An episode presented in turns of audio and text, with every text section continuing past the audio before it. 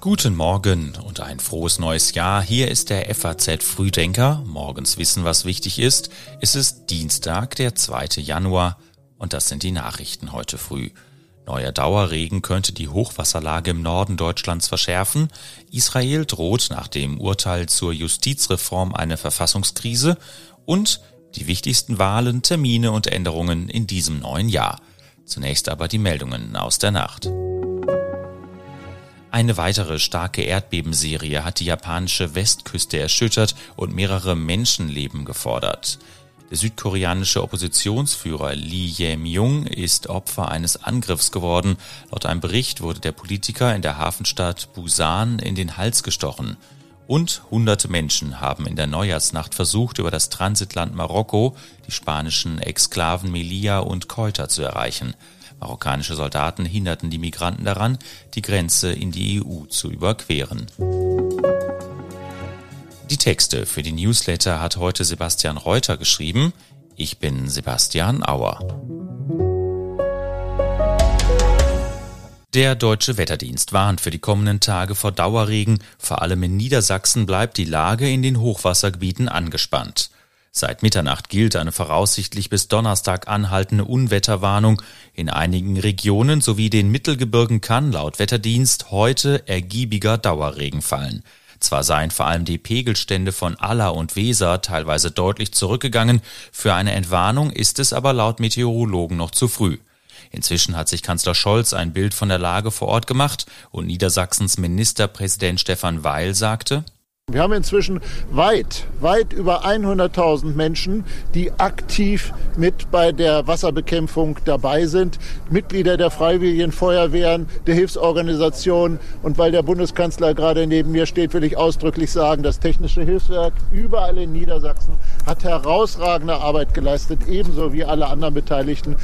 Neben Niedersachsen sind weiter der Süden von Sachsen-Anhalt an der Grenze zu Thüringen sowie Gebiete in NRW vom Hochwasser betroffen. Im Landkreis Mansfeld-Südharz in Sachsen-Anhalt gilt der Katastrophenfall. In Oldenburg sind die Behörden darauf vorbereitet, kurzfristig ein Gebiet mit etwa 600 Menschen zu evakuieren. Als problematisch gilt demnach dort weiterhin der hohe Druck, der auf den Deichen lastet. Innenministerin Faeser hat weitere Unterstützung für die Hochwassergebiete zugesagt. Der Städtetag fordert indes von Bund und Ländern generell deutlich mehr Geld für den Katastrophenschutz.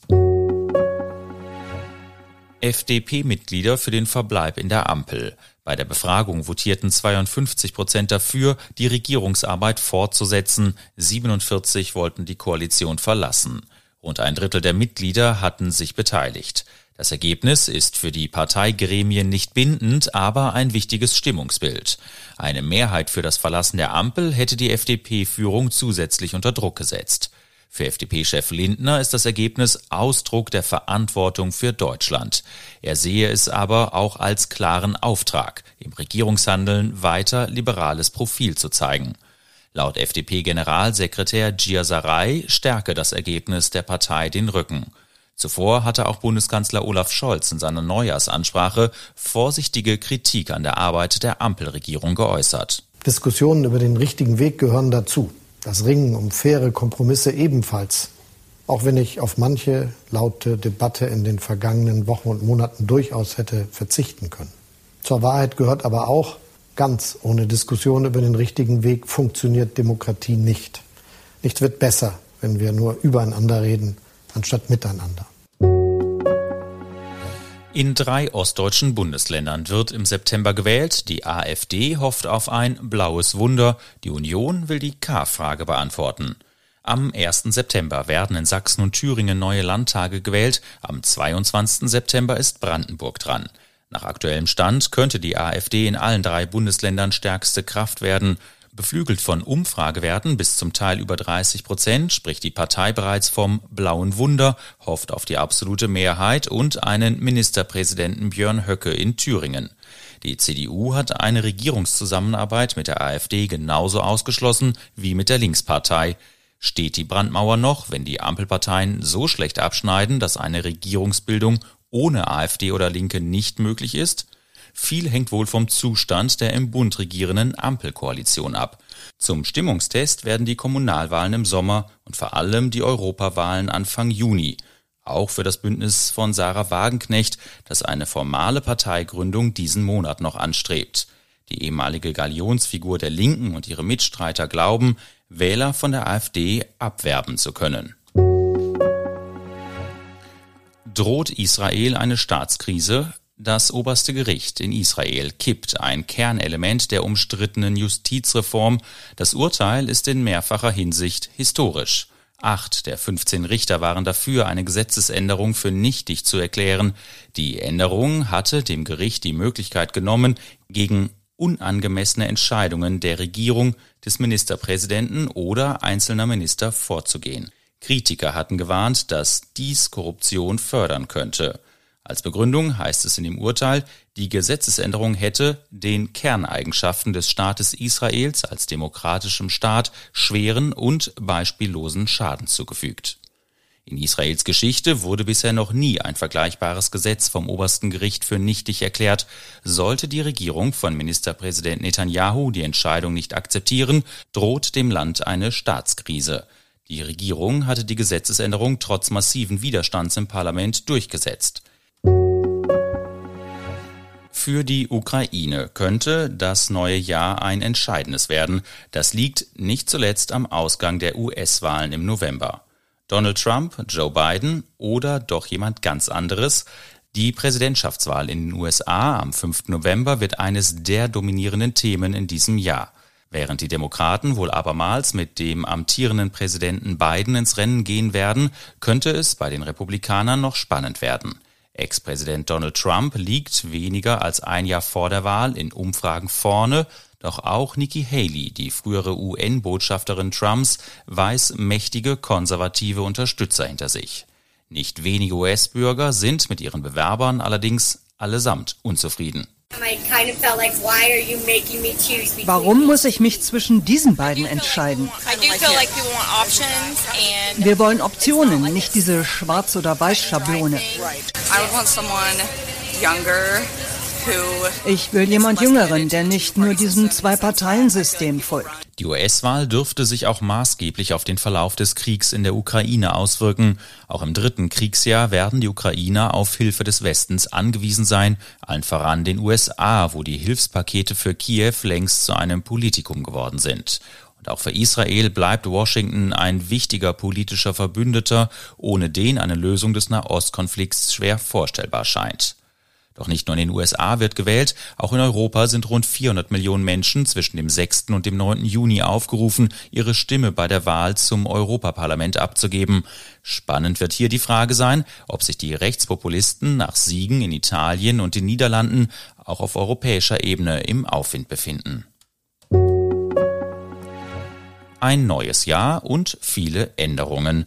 Von jetzt an dürfen in Neubauten, in Neubaugebieten nur noch Heizungen eingebaut werden, die zu 65 Prozent mit erneuerbaren Energien betrieben werden. In vielen Fällen läuft das Gesetz auf Wärmepumpen hinaus. Der CO2-Preis ist auf 40 Euro je Tonne gestiegen. Tanken und Heizen mit Öl oder Gas wird damit teurer. Und in diesem Monat fallen auch die Energiepreisbremsen weg. Für die meisten Verbraucher spielen sie wegen gesunkener Preise aber ohnehin keine Rolle mehr. Außerdem steigt der Mindestlohn von 12 Euro auf 12,41 Euro. Für mehr als 5 Millionen Menschen in der Grundsicherung wird auch das Bürgergeld angehoben, im Schnitt um 12 Prozent. Der steuerliche Grundfreibetrag soll sich dieses Jahr erhöhen, Gutverdiener hingegen sollen höhere Sozialabgaben zahlen. Kürzungen gibt es von April an beim Elterngeld und Restaurantbesuche dürften teurer werden. Von nun an gilt nämlich wieder der normale Mehrwertsteuersatz von 19 statt vorübergehend 7 Prozent. Und von April an soll für Volljährige der Besitz von 25 Gramm Cannabis im öffentlichen Raum erlaubt sein. Der nötige Bundestagsbeschluss fehlt noch. Nach SPD-Angaben soll das Gesetz aber zeitnah beschlossen werden. Und auch das wird uns in diesem Jahr beschäftigen, vor allem Sport. Die Heim-EM im Sommer zum Beispiel. Wird es ein neues Sommermärchen oder der nächste Nackenschlag für Deutschlands Fußballer? Sicher ist, dass man sich nicht nur beim DFB nach Jahren der fußballerischen Mittelmäßigkeit mal wieder nach einem Erfolg bei einem großen Turnier sehnt. Und gerade einmal zwölf Tage nach dem EM-Finale in Berlin fällt am 26. Juli in Paris der Startschuss für das nächste große Ereignis. Gut zwei Wochen lang messen sich bei den Olympischen Spielen die Athleten aus aller Welt, inklusive Einzelsportlern aus Russland und Belarus, die unter neutraler Flagge antreten dürfen. Ein Großteil der Wettkämpfe wird im Herzen der französischen Hauptstadt stattfinden, darunter die Olympiapremiere der Breakdancer. Ein paar Wettbewerbe finden jedoch auch außerhalb statt. So werden beispielsweise die Surfer nur wenig von Paris mitbekommen, denn deren Wettkampfstätte liegt rund 15.700 Kilometer entfernt auf Tahiti. Und schon nächsten Mittwoch findet die Handball-EM in Deutschland statt und in Rom findet im Juni die Leichtathletik-EM statt. Es wird also ein sehr sportliches Jahr. Das waren nur einige Highlights. Nicht zu vergessen natürlich die Frage, ob im Mai der FC Bayern wieder deutscher Meister wird. Er ist es ja schon seit 2012. Wir werden mit Sicherheit auch hier im FAZ Frühdenker darüber sprechen und wie gewohnt auch über alles andere, was in Politik, Wirtschaft und Gesellschaft wichtig ist. Schon morgen gibt's eine neue Ausgabe, pünktlich ab 6. Starten Sie jetzt gut in Ihren Tag.